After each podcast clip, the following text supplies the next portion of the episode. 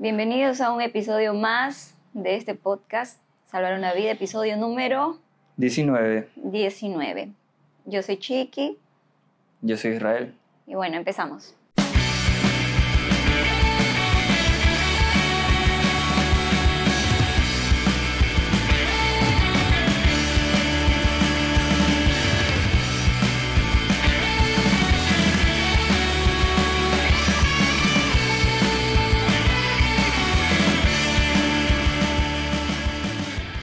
Y amarle pude al sol de la existencia, se abría apenas soñador el alma. Perdió mi pobre corazón su calma desde el fatal instante en que le hallé. Sus palabras sonaron en mi oído como música blanda y deliciosa. Subió a mi rostro el tinte de la rosa como la hoja en el árbol vacilé. Su imagen en el sueño me acosaba, siempre halagüeña, siempre enamorada. Mil veces sorprendiste, madre amada, en mi boca un suspiro abrasador, y era él quien lo arrancaba de mi pecho. Él, la fascinación de mis sentidos. Él, ideal de mis sueños más queridos. Él, mi primero, mi ferviente amor. Sin él, para mí el campo placentero, en vez de flores, me obsequiaba abrojos. Sin él, eran sombríos a mis ojos del sol los rayos en el mes de abril. Vivía de su vida apasionada. Era el centro de mi alma, el amor suyo. Era mi inspiración, era mi orgullo. ¿Por qué tan presto me olvidaba el vil? No es mío ya su amor que a otra prefiere. Sus caricias son frías como el hielo. Es mentira su fe, finge desvelo. Mas no me engañará con su ficción. Y amarle pude delirante, loca. No, mi altivez no sufre su maltrato. Y si olvidar no alcanzas al ingrato, te arrancaré del pecho corazón. Entonces, acabamos de escuchar el poema Quejas de Dolores Ventimilla de Galindo. ¿No? Sí. ¿Y por qué empezamos así, chiqui? Bueno, porque queremos hablar en este podcast, en este episodio, sobre la dependencia emocional. Dependencia, apego. El apego, ¿no? El Sí, apego. el apego emocional. El otro día pensaba en darle un sabio consejo a un amigo que tiene problemas de ansiedad, depresión y a veces como que ya nos abruma su situación y así como en chiste decirle lo que tienes que hacer es conseguirte una novia. No se lo dije, solo lo pensé. Pensé esta gran solución. Pero Una gran luego, idiota. recapacitando, en base a mi experiencia, dije, pobrecita de la persona que se meta a ayudar a esta persona con su situación. Pobrecita de la chica que se haga novia de él. Suena horrible. O sea, pobrecita, sí lo pensé así, se, suena muy crudo, pero pobrecita de la persona que esté en esa relación, con una persona así. Y pobrecito de él, si esta persona no da la talla, porque debe ser un- una guerrera para aguantar todo lo que conlleva eso. Y dije, mejor no se lo digo. Porque el Y- daño sería para los dos. Claro, es que no, no, hay, no hay forma de que eso sea una solución al problema de tu amigo. Si es para, si, si busca una novia pensando que esa solución está mal. Claro, porque que lo que queremos hablar acerca de la, del apego emocional y es poner a la otra persona como el centro ¿no? de tu vida. Dependes de esa persona, por eso decimos dependencia emocional, como decíamos en el poema. Sí. Vivía de su vida aprisionada, era el centro de mi alma, el amor suyo. O sea, el centro de tu vida viene a ser la otra persona, tu razón de ser. Y esa persona tiene que responder a, a- a- a- a tu amor, a tu atención. Esa persona también tiene que darte toda su atención. Porque si no es así, tú vas a sufrir. Así es. Súper tóxico. como también lo dijo Alaisha de la serie The End of the Fucking World, las personas no son la respuesta. Las personas son más preguntas. Claro, es que todas las personas estamos en situaciones. Todas las personas tenemos issues, problemas. Imagínate que ahora venga otra persona con la que te tengas que Lidiar. tengas que lidiar. Y, y también hay, O sea, cada persona es un mundo. Bueno, trilladísima esa frase. Pero al que no le gustan las frases trilladas. Sí. Pero es un mundo, es otro mundo. Es unir dos mundos Ajá. no es fácil. Esa persona tiene sus problemas, tiene su vida.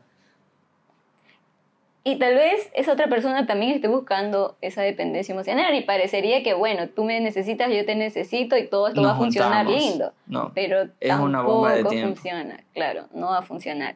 Va, a la larga va a hacer mucho daño el que va a causar en estas personas. Porque cada persona tiene que ser responsable de sus sentimientos y aprender a lidiar con ellos. Claro. Puede ser que una persona te motive, ¿no?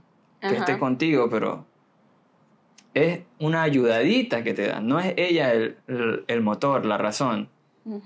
Es, si quieres hacer un cambio en tu vida, debe ser por ti mismo.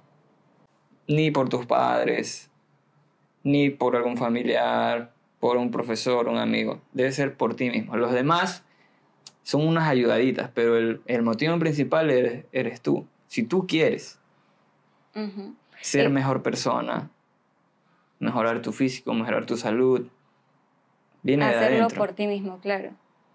Y bueno, en este caso leíamos el poema de, de quejas, como decía Israel, que es de una escritora ecuatoriana, bueno, en el año 1800 y piquito. Pero eh, leyendo su biografía, enterándonos de su vida, esta mujer se, sui- se suicida a los 28 años, producto de- del desamor y bueno, de otras circunstancias de su entorno también, porque era difícil ser escritora en ese tiempo, ¿no? Ser mujer, Ser mujer era complicado. Y desempeñarte en, en, en las artes. ajá, en las artes No eran bien vistas las mujeres artistas. fue muy menospreciada. Bueno, y todo este cúmulo de cosas hizo que esta persona se quitara la vida. Pero ahí como que toma peso su poema, ¿no? Como que te das cuenta de cuál era el sufrimiento. Ya al finalizar el poema ella dice que si su corazón no alcanza a olvidar a este amor, que este poema es dedicado a su esposo, que estaba siendo infiel. Fue infiel y la abandonó. Entonces ella decidía quitarse el corazón, dice, ¿no? De cierta forma, quitarse la vida. Y lo termina haciendo. Entonces, qué horrible. Qué horrible llegar a, a esta posición ya del desamor.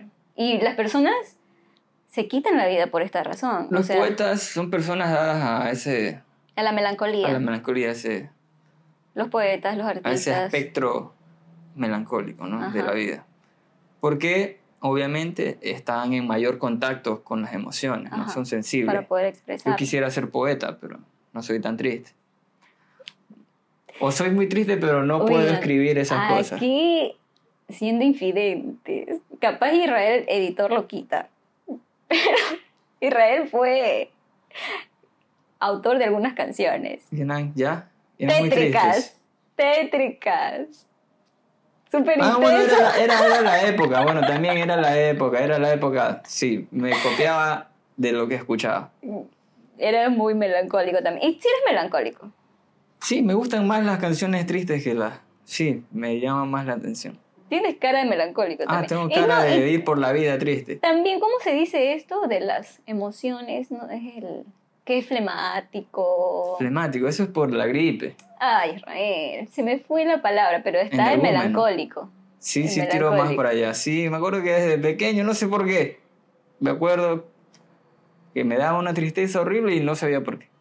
Oh, pobre niño. Nunca la he podido materializar, sacar algo bueno. Eres un artista Un artista en descubrimiento. en descubrimiento. ¿Dónde lo podrás? Ahora, Kilo, pienso también. ten-. Israel, tenemos un cuadro de Israel en la casa. Porque Israel es artista. Oh. Ah, sí. Súper deprimente que Sí, ese estaba cuadro. pasando por mi mamá lo cuelga, yo no sé por qué lo cuelga. Un cuadro Yo- yo muy los- deprimente. Mira, te estás conociendo, hermano. Ahí O sea, sí me acuerdo que ese día quise hacer algo que me sentía muy mal. Y Bueno, también te gustó mucho la, la moda emo, pero Sí, porque, porque si eras también de ese lado, o sea, tu cuadernos, yo recuerdo, porque era una hermana muy curiosa, ¿no? O sea, tu cuaderno eran puras calaveritas, cosas tristes. No, me gustaba el anime. Pero también... Pero es que estaba de moda, pues. O sea, También. más, más que porque yo me naciera del corazón, no, era sí, por también moda. eras así. Sí, había, había cosas que yo escribía porque las sentía también. Yo sé, O yo sí, dibujaba, hermano, sí. sí te veo en esa... En esa... Mitad moda, Te mitad inclinaste a esa moda porque te sentiste identificado. Sí, Porque hay gente que sí es poser, poser, que o sea que hoy es de esta moda y el día siguiente capaz y es el más feliz reggaetonero. Pero esa no es tú. no. Y capaz que me, me pegó en un momento donde buscaba identidad. Entonces me identifiqué con esa tribu urbana. Israel el emo. Que nunca la admití, nunca le dije a nadie que era emo, nunca lo dije. O sea, nunca lo dije. es cualquiera que te, te veía. Cualquiera Israel. me decían, pero dije, no, no es moda nada más. Mira, por ejemplo, yo, a mí sí me gustó mucho, pero realmente lo mío sí era moda, moda. Yo nunca deprimida, jamás. Ni triste, Ah, ni que yo ya estaba deprimido Claro, antes. pues yo no escribía cosas tristes ni nada. Por eso te digo, yo sí sé que lo mío era gusto y moda. Bueno, nada igual la más. música todavía es de mis favoritas, en sentido musical. Y lírico también. Pero en sentido musical, el emo, en sentido musical, ¿no? O sea, la, las guitarras, la batería, todo eso. Bueno, volviendo a Paréntesis. centrarnos en el asunto, entonces, pésimo el consejo que pensabas en algún momento dar. De, Sí, o sea, era como a manera de broma, como de sacarlo, decir, ya, pues consíguete una novia para que no estés así, ¿no? pero más que pensaste. eso. Pero Gracias después recapacité y dije, no, es- no sería un buen consejo. Ahora ya poniéndonos serio, porque una de las razones por las que las personas se quitan la vida es por el desamor. Sí. Muchos, o sea, se hacen miércoles después de un desamor. Unos van a las drogas, al alcohol. Otros más introspectivos se pueden quitar. ¿A qué te refieres con introspectivos? Alguien más solitario, más melancólico, si no, no, no tiene drogas, alcohol y no recurre a eso, amigos, fiestas, ¿qué le queda? Claro, es que también pasa mucho que es porque no tiene sentido. No tienes un, no tienes un propósito. Entonces buscas que esa persona sea el sentido de tu vida, que sea la razón por la que tú vivas y todo lo que haces gira en torno a esta persona. Eso está mal. Y luego esperas que esa persona lo haga de la misma forma para ti, que todo lo que hace esa persona sea darte atención. Y pésimo, porque no, no va a poder ser, nunca. Y si es así, es muy tóxico. Claro, y si los dos tienen esa idea, ¿no? Todo para él y de acá, de él, todo para mí. Y no las sería emociones la relación perfecta. Parecería, pero las emociones no siempre son así, estables. Las y emociones luego, cambian. Claro, y luego esa persona te deja de importar. Si solamente es una emoción, probablemente llegue otra persona, tal vez en la vida de esa persona o en tu vida, que te dé algo que esa persona no te está dando. O capaz no sea este O tal vez otra estás... persona. Tú eh, mismo tal vez dices, no puedo seguir así, quiero superarme, quiero crecer. Eso, Y empiezas a tener proyectos, empiezas Conocer- a tener nuevas ajá, amistades conocer y esta persona ya no va a tener tu 100%. claro, es que es, por eso es tóxico, Empiezas porque... a crecer. Exacto, esa es la parte tóxica, porque parecería todo bonito, todo perfecto, pero no avanzas porque todo lo que haces es para esta persona y Ah, no. todo tu cerebro, todo, todas tus fuerzas, todo se limita a eso nada más. Y es ahí donde esta otra persona, al verse rezagada, empieza a manipular, a También. querer manipular, a querer, o sea, a querer jalarte pues de vuelta a eso. Ujú. No creces, no avanzas, te quedas en esa misma situación. Y no es porque tú seas malo, no, es porque tienes una vida. Y ahí es el problema. Lo ideal sería que, bueno, los dos empiezan así y los dos empiezan a crecer y se empiezan a despegar un poquito uno del otro y van calibrando todo así, ¿no? Poniendo una balanza perfecta. Ajá. Pero, Pero ya, no pero ya vida. deja de haber ese apego Claro. tan intenso.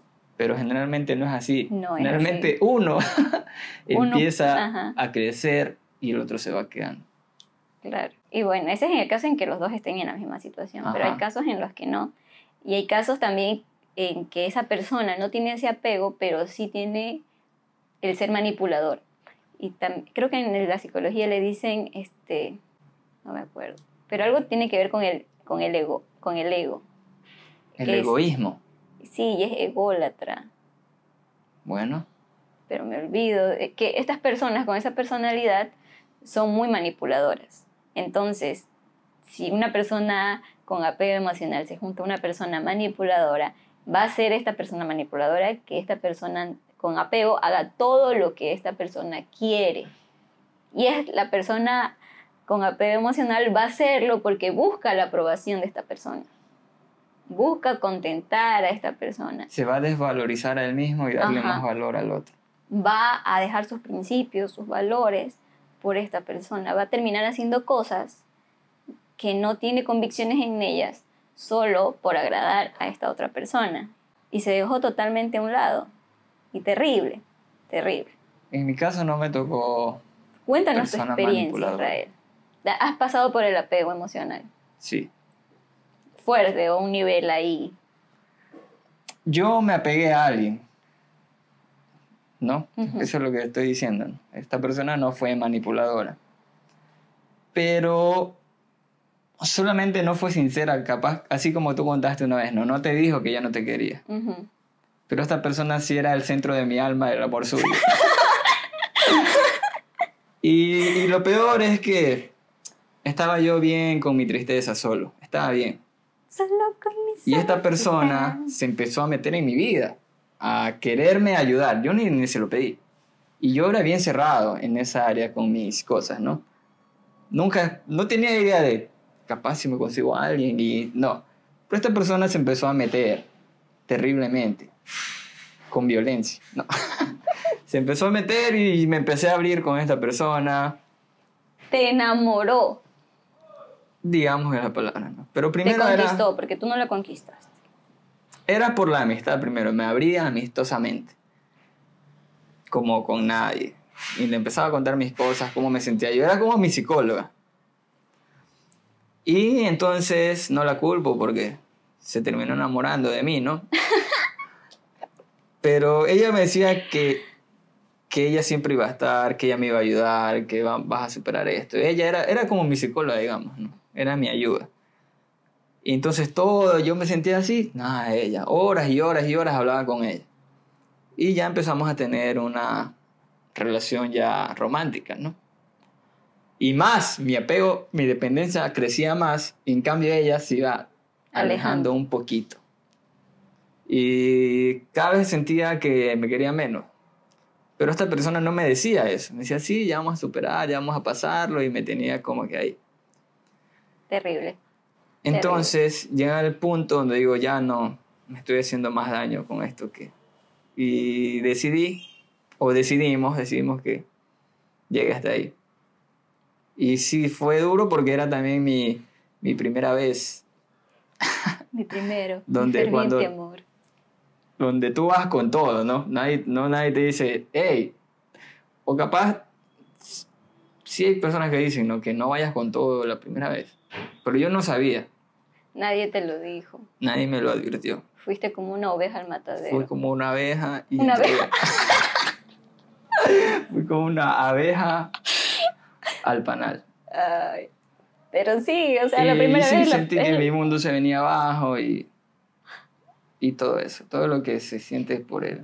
En la etapa de enamoramiento hay mucho de esta dependencia emocional. O sea, por más que te quieras hacer el fuerte en esa primera etapa, es, es complicado que no sientas eso. A menos que seas la persona súper madura, que no caigas en estas cosas. Creo que también hay otro tipo de personas, ¿no? Que son más de alejarse cuando están enamoradas.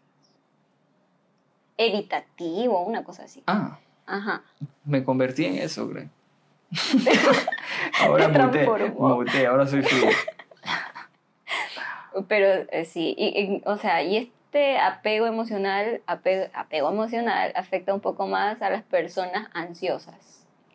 Que, tienen, que tienden a yo ser... estaba pasando... Claro. Yo era... Ansioso y depresivo. Sí, estaba... Y justo en esa etapa estaba mal. Estabas mal. Y ahorita estás bien, Israel. Ya ahorita sí, pues ya soy un hombre. Bueno, yo también soy una persona muy ansiosa, en general en la vida. O sea, a mí me da ansiedad bajarme del bus. Así. Ya Antes- estoy superando, ya estoy superando. brother, ya te pasa. Eso es cuando estaba en el colegio. Sí me daba ansiedad que alguien se siente, yo sentarme en la ventanilla y alguien se siente en pasillo y, y venía todo el viaje. Ahora, ¿cómo le voy a decir que me dé permiso cuando me toque bajarme? Todo el viaje pensando en eso. Claro, es, es inmadurez. Un toque, un toque, sí. Sí, creo que nos pasa a muchos. Eh, o sea, vi en TikTok que son cosas que le pasa a mucha Ah. gente, esto de, de, de tener miedo de bajar círculos. De más a casito, más a casito. De bajar, es que no sé, yo quiero bajarme. Toques el timbre, te de- yo tengo miedo. O sea, siempre quiero bajarme en el lugar preciso, ¿no? Claro. No pasar de mucho, no, no quedarte mucho antes. Ajá. Bueno, pero en mi caso también, yo estoy en una relación y al ser una persona ansiosa, sí me ha afectado un poco mi ansiedad.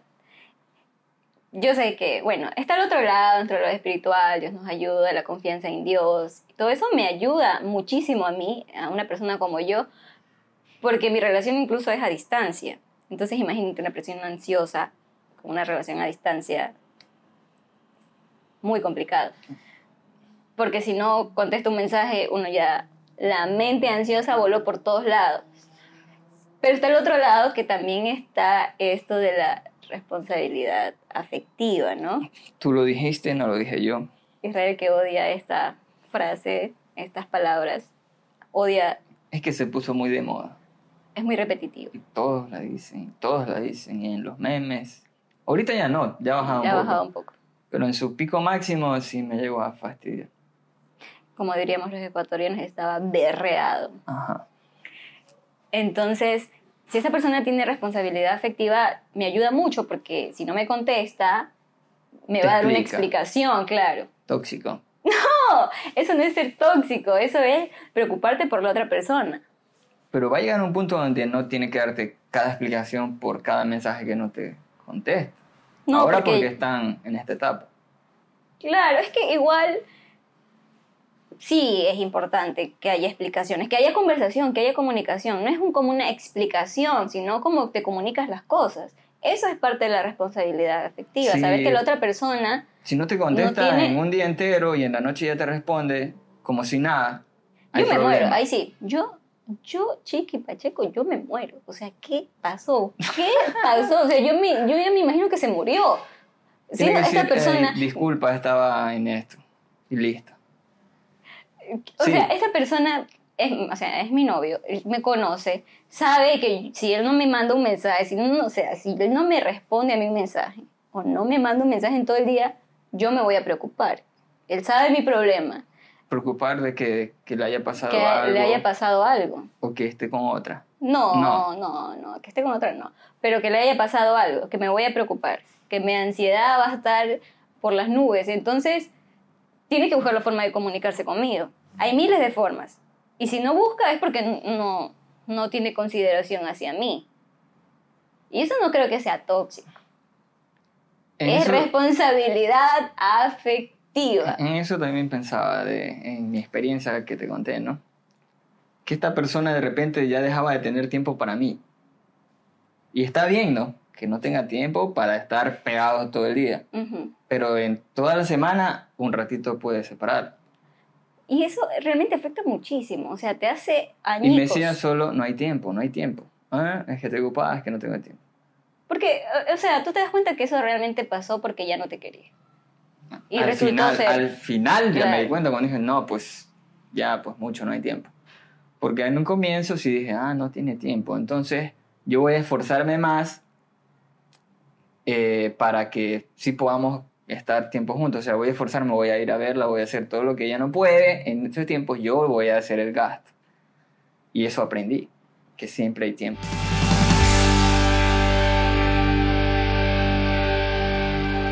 Siempre se va a buscar la forma. Porque a veces estas personas que no son claras, que no tienen esa responsabilidad afectiva, te dicen, no, no pasa nada, y siguen, y siguen mintiéndote, y luego en tu cabeza hay una confusión. Por eso es mejor ser directos y decir las cosas. También responsabilidad afectiva es decir, ya no te quiero.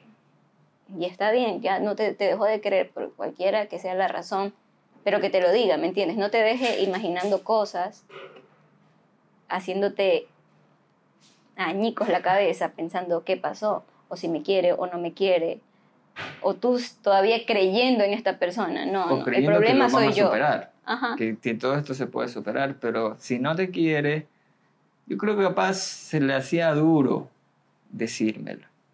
Capaz no me quería de esa forma, pero como había habido toda esta amistad y ya sabía que yo pasaba por todo esto, se le hacía muy duro romperme el corazón diciéndome Ya no te quiero. no hay futuro en esto.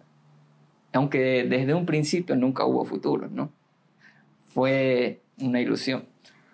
Una ilusión. Entonces hacía eso. Pero yo sí hubiera agradecido mucho que me dijeran, ¿no? Que démonos un tiempo. Aunque ese tiempo iba a ser eterno. ¿Démonos o demos? Démonos un tiempo. Demos, es, un, ¿no? es, ¿Démonos? es un decir hasta aquí llegamos, de otra manera. O capaz si me decía démonos un tiempo, Ibas a estar yo iba a estar esperando claro. el tiempo de volver. No, no. Debía decirme que La verdad. Que ya no sentía lo Siempre es mejor ser honestos. Siempre, siempre. Sientas, o sea, lo que sientas con amabilidad, con amor y respeto, lo tienes que decir. Y es mucho mejor. Al ser claro, incluso si estás confundido, el ser estar confundido también, tienes que decirlo, estoy pasando en esta, por esta situación. Siempre, bueno, en el amor va a ser hablar. difícil, en el amor va a ser difícil. Y si tú amas y esa persona ya no te ama, te va a partir el corazón, pero son cosas que hay que aprender a superar. Y otra de las cosas que yo quería hablar en esta, si- en esta, bajo estas circunstancias es que las personas siempre tenemos el poder de decisión. sí, Podemos decidir. Siempre. it's true. Algo que nos hace seres humanos es y que nos hace personas es nuestra libertad de decisión. A pesar de las circunstancias, del entorno en el que esté el ser humano, siempre va a poder decidir. Hay un libro súper chévere que, bueno, Israel me lo prestó. No sé si hemos hablado de ese libro en estos podcasts, creo que no. Creo que una vez sobre- sí leímos algo. El hombre en busca de sentido. Creo que hablamos en un podcast que no salió. Bueno, este libro se llama El hombre en busca de sentido. Y habla de muchas cosas, pero hay una parte en el libro en el que el autor habla acerca de esto. Este, se dice ser la libertad interior. Y bueno, el autor habla que, que frente a las circunstancias, como les decía, porque, bueno, para ponernos un poquito eh, dentro de contexto, este autor es un psicólogo, bueno, fue un psicólogo, psicoterapeuta judío, que fue llevado a los campos de concentración nazi. Y pasó todo esto. Es un sobreviviente. Es un sobreviviente de los campos de concentración, fue un prisionero. Y entonces él hace esta, ¿qué sería teoría? Bueno, postula esta idea de la logoterapia que habla de Es una corriente psicológica. psicológica. Ajá. De para que las personas vivan tienen que tener un propósito. Y de esta forma él trataba a sus pacientes, ¿no? Darles un sentido. ¿Por qué estás vivo? Tienes que tener una razón para vivir. Y bueno, él hace todo un análisis con base en su experiencia en estos campos de concentración. Y él decía esto, que el ser humano el hombre puede conservar un reducto de libertad espiritual, de independencia mental, incluso en terribles estados de, tensión psíquica y física. Y él podía observar que aunque estaban en estas circunstancias, imagínate, cautivos, sufriendo, trabajando, y bueno, todo lo que pasaron en, en estos campos de concentración, el no saber si en algún momento te iban a matar, te iban a meter a un, ¿cómo se llaman estos hornos? Cámara de gas. estas cámaras de gas, habían prisioneros que decidían ser buenos. Imagínate, ellos tenían la decisión de tener una actitud positiva frente a las circunstancias. No eran todos, pero mantenían su espíritu, él decía, ¿no? Mantenían su... Y eran los que sobrevivían. Algunos sobrevivían, algunos que estaban en esta situación sobrevivían, algo, otros no. Pero él decía, Pero los que se rendían espiritualmente Ya morían, morían. mucho más rápido. Ajá, morían sí, muchísimo más rápido, es cierto. Pero también decía que hay personas, o había personas en estos, en estas, lugares. en estos encierros, que mantenían sus convicciones. O sea, ellos eran buenos. Ajá, y se mantenían buenos. Personas que, que, que estaban sufriendo mucho, estaban en las mismas circunstancias todos, en el mismo sufrimiento, pero iban a darle apoyo moral a otra persona enferma en esa situación. ¿Cómo le das apoyo moral a alguien si tú estás pasando por lo mismo? Incluso, o sea, el alimento, por ejemplo, en, estas, en estos campos de concentración era una... Reducido. Exacto, era un, un pedacito de pan y agua con algo. Y de ese pedacito habían prisioneros que partían para darle a otro, imagínate. Por eso él decía que podemos decidir, los seres humanos, cuál es la actitud que vamos a tomar frente a, los problemas, a los sentimientos. Lo que, que el entorno no, no siempre va a condicionar lo que tú eres. No, tú tienes que decidir quién vas a ser frente a las circunstancias, frente a tus sufrimientos y cómo vas a enfrentar el sufrimiento. Y no es fácil. Y no es fácil. No estoy diciendo que es fácil hacer eso. Aunque esté reducida tu libertad hasta lo más mínimo, va a haber libertad para tú decidir. Y en la vida siempre, siempre, siempre tenemos la oportunidad de decidir. Parece mentira. Pero, ajá, tú tienes la decisión de levantarte o que seguir durmiendo. Tienes la decisión de bañarte o no bañarte. O sea, toda la vida son decisiones, microdecisiones. Pero tú tomas la decisión. ¿Y cómo vas a enfrentarte? Aún siendo esclavo y preso, hay cosas sobre las que puedes decidir tú y nadie te lo puede quitar. Nadie puede quitarte la decisión de, la, actitud que tú vas a tomar, por ejemplo, frente a eso. Y bueno, el libro termina con esta frase. Ya me diste el spoiler, spoilersazo. Es que habla muchas cosas interesantes, o sea, yo lo recomiendo leer. Se llama El hombre en busca de sentido de Víctor Frankl. Vayan a leerlo, muy bueno, es muy bueno. Pero así dice, el ser humano no es un objeto más entre otros. Las cosas se determinan unas a otras, pero el hombre en última instancia es su propio determinante. Lo que alcance a hacer, considerando las limitaciones de su capacidad y su entorno, porque obviamente no todos vamos a estar en el mismo entorno, en la misma situación, pero lo que alcance a hacer tiene que construirlo él mismo. Y dice, el hombre es ese ser capaz de inventar las cámaras de gas pero también es el ser que ha entrado en esas mismas cámaras con la cabeza erguida y el Padre Nuestro o el Shema Israel en los labios. Esas personas, con sus convicciones, se mantuvieron firmes en lo que creían. Se parece lo que hace un tiempo leí también, lo decía el de 12 reglas para vivir algo parecido, en que los mismos hombres que, hicieron las cámaras de gas también son hombres que pueden hacer cosas buenas. O sea, el hombre, no, hay, no es que el hombre es malo, es una decisión. Y bueno, este autor, ya exponiendo otra cosa, también decía que este, no, no todas las personas prisioneras eran buenas, ni no todos los nazis eran malos. algunos les tocó estar ahí como soldados. Y él pudo ver nobleza incluso en esas personas. Y pudo ver maldad, pudo ver maldad dentro de los mismos prisioneros judíos, haciendo sufrir a otros, aprovechándose de los otros. No, no importa la situación económica, social, raza. Va a haber, ajá, etcétera. Va a haber personas buenas con nobleza en su corazón y va a haber personas malas, que deciden ser buenas frente a las circunstancias y que deciden ser malas también.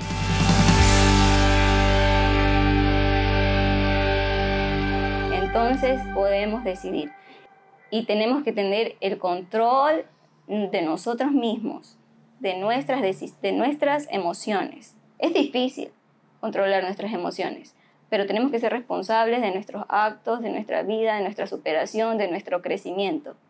A que hagamos por nosotros mismos lo que esperamos que otras personas lo hagan, que hagan por nosotros. ¿Por qué esperamos que otras personas hagan por nosotros lo que ni siquiera nosotros estamos dispuestos a hacer por nosotros mismos. Muchas veces esperamos que las personas nos den atención, esperamos que las personas nos den regalos, esperamos que alguien se acuerde de nuestro cumpleaños, esperamos que nos celebren nuestro cumpleaños. ¿Y nosotros qué hacemos por nosotros mismos? Entonces, ¿qué? ¿Me celebro yo mismo mi cumpleaños? Si nadie más lo hace. O sea, sí, ¿por qué no podemos nosotros mismos celebrar nuestro cumpleaños? ¿Por es como penita, es como triste, eh, vergüencita. La verdad que yo pensaba igual. A mí me pasaba. O sea, yo era una persona. Ah, tú mismo preparas tu fiesta de cumpleaños. Claro, o sea, antes de eso, yo era como, pero ¿por qué mi mamá no se acuerda de mi cumpleaños? Porque, o sea, estaba en Ah, una tú posición. Estás hablando desde tu experiencia. Sí, la verdad que sí, muy lastimera también. Pero si digo, si depende de mí pasármela bien en mi cumpleaños, lo voy a hacer. A mí los cumpleaños me bajan también, me bajoneo. Me pasaba a mí, me pasaba mucho, pero ahora yo soy la persona que espera su cumpleaños. Y no es porque espero que me den regalos, porque espero. Digo, voy a celebrar mi vida, voy a celebrar que cumplo un año más de vida. Celébrame el mío también. Miren, no, pues no es. Tienes que celebrarte a ti. Eso, ¿por qué esperar que otra persona haga por mí lo que ni yo hago por mí? ¿Por qué voy a esperar que otra persona me haga sentir bonita si yo no hago nada para verme bonita? Si yo no me arreglo. ¿Por qué otra, espero que otra persona me sube la autoestima si yo no lo hago por mí misma? Entonces, nosotros somos responsables de nuestra vida. Entonces, chicos, háganse sus fiestas y nos invitan. Exacto, esa es la actitud. Ni esperen que le hagamos fiesta. Ni me vengan a...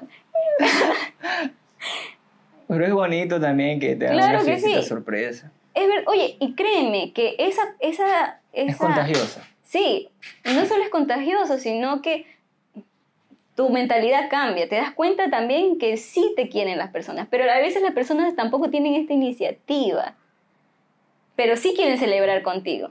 No es como que yo me hago mi fiesta y nadie Y llega, tampoco, tampoco me pasa, no, tampoco me ha pasado.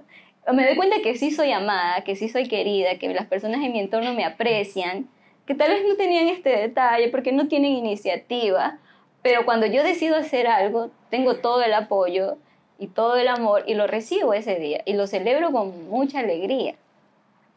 Entonces, y también cuando tú tienes autoestima, las Ah, otras ¿me estás personas... diciendo que yo no tengo autoestima. No, escúchame, cuando tú tienes autoestima, eso se refleja y las personas también te es comienzan... atractivo Ajá.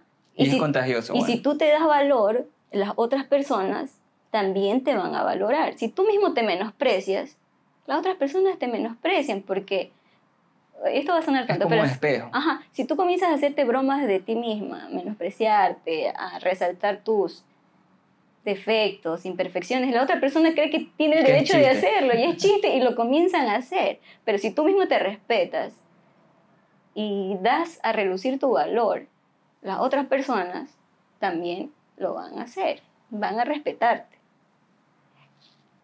Entonces nosotros tenemos el poder de decidir. Sea cual sea nuestra circunstancia, podemos decidir. Si te dieran a elegir un poder, ¿cuál elegirías? El poder estar contigo. Ese era mi chiste. ay. Bueno, para concluir este podcast, Israel, ¿cuáles serían tus palabras? Eso es lo que ya dije, ¿no? Ninguna persona es tu solución. Eres tú mismo. ¿Tu Primero vida? Dios, ¿no? Ujú. Obviamente. Y de ahí tú mismo. Tu vida es tu responsabilidad. Y bueno, ya si nos ponemos un poquito más serios y dentro del ámbito cristiano, si eres una persona que, que cree en Dios, que cree en este su- ser superior, Él ha dicho que Él es nuestro gozo, que Él es nuestra paz, que, de él, que en Él sí podemos depender. ¿Sabes Sí, por qué podemos depender de no Dios? falla. Dios no falla. Dios nunca falla. Él siempre va a estar ahí. Algo que por más que la otra que una persona quiera hacerlo para ti no va a poder. Las personas fallan. Los seres humanos somos inconstantes. Aunque queremos ser buenos, a veces somos malos. Pero Dios siempre es bueno. Dios no falla. Su amor es infinito. Y nos ha amado desde la eternidad hasta la eternidad. Puedes ser tóxico con Dios. ¿Sí? Puedes querer sí, todo de Él. Claro. Y es mucho mejor. darle todo o a sea, Él. exacto. Si necesitas que, que alguien llene tu vida, Ese es Él. Ese es Dios. En realidad tenemos ese vacío dentro de nuestros corazones porque necesitamos de Él. Él es nuestro alimento, Él es nuestro sustento. De Él todo viene. ¿Y Dios no estaría celoso de que tú quieras darle ese poder a otra persona? Claro que sí. Y es un tipo de idolatría. Cuando pones en ese lugar a otras personas. Es idolatría. Entonces, volquemos nuestro corazón a Dios. Pero también es bueno tener otra persona. Primero dándole todo a Dios, ¿no? El centro de tu vida. La otra persona es y un es apoyo. Tu compañía. Es un apoyo, es una ayuda. No estamos diciendo quédense solos y usted No. y Dios y nadie más, no necesitan. Bueno, eso sería tema para otro podcast, pero Otro podcast. también está bien compartir tu vida con alguien. Ujú. Sí, Dios nos ha hecho personas este, para vivir en sociedad, para compartir con los demás. Así que también necesitamos de las demás personas. Pero no pueden ser el centro de nuestras vidas. Sean tóxicos con Dios, muchachos. O sea, en el sentido de aferrados, apegados. Si- Dependientes claro, de Dios. Si van a ser dependientes emocionales, sean dependientes emocionales de Dios. Él ha dicho que, que Él es nuestro todo. En Él tenemos todo.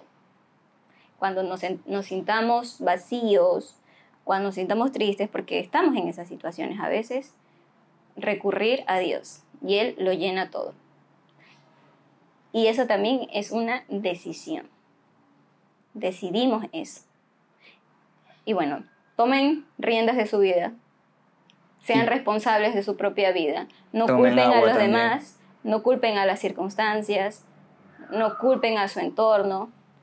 Pase lo que pase, lo que estén pasando en el lugar de donde estén, siempre pueden decidir bien.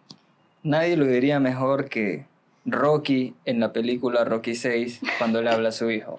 Ni lo que intentamos decirle nosotros aquí. Y lo va a poner Israel. ¿Sientes que te hago daño? Sí, en cierto modo.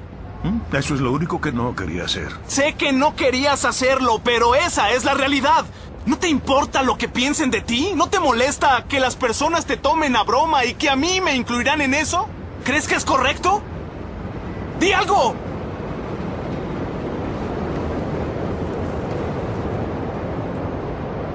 No vas a creer esto. Pero cabías aquí. Te levantaba y le decía a tu madre, este niño va a ser el mejor hijo del mundo. Este niño será mejor que cualquier persona del mundo. Y creciste siendo maravilloso. Era genial verte todos los días, era un privilegio. Cuando llegó el momento de que fueras un hombre y enfrentar al mundo, lo hiciste. Pero en algún momento cambiaste. Dejaste de ser tú. Dejaste que las personas te señalaran y dijeran que no eras útil. Y cuando se volvió duro, empezaste a buscar a quién culpar, como a una sombra. Te diré algo que ya sabes. El mundo no es un arco iris y nubes rosas. Es un mundo malo y muy salvaje, y no importa qué tan rudo seas, te pondrá de rodillas y te dejará así permanentemente si lo dejas. Ni tú, ni yo, ni nadie golpeará tan duro como la vida. Pero no importa qué tan duro lo hagas, importa lo duro que resistas y sigas avanzando. ¿Cuánto resistirás y seguirás avanzando? Así es como se gana. Y si sabes cuánto vales, sal a buscar lo que mereces, pero debes ir dispuesto a que te den golpes y no a culpar a otros y decir, no soy lo que quiero ser por él, por ella o por nadie. Los cobardes lo hacen y tú no lo eres. Tú eres mejor, hijo.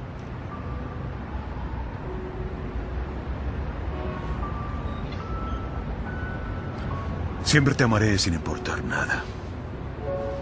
Sin importar lo que pase. Eres mi hijo y mi familia. Eres lo mejor de mi vida. Pero hasta que empieces a tener fe en ti, no tendrás una vida. Nos despedimos. Muchas gracias por escucharnos. Nos vemos en. Nos vemos, no. Nos escuchamos. Nos escuchan en el próximo episodio. Bueno, Próximo, próximo. el próximo próximo. Escuchen también a Samuel y Cristian. Muchas gracias por acompañarnos. Nos despedimos. Bye.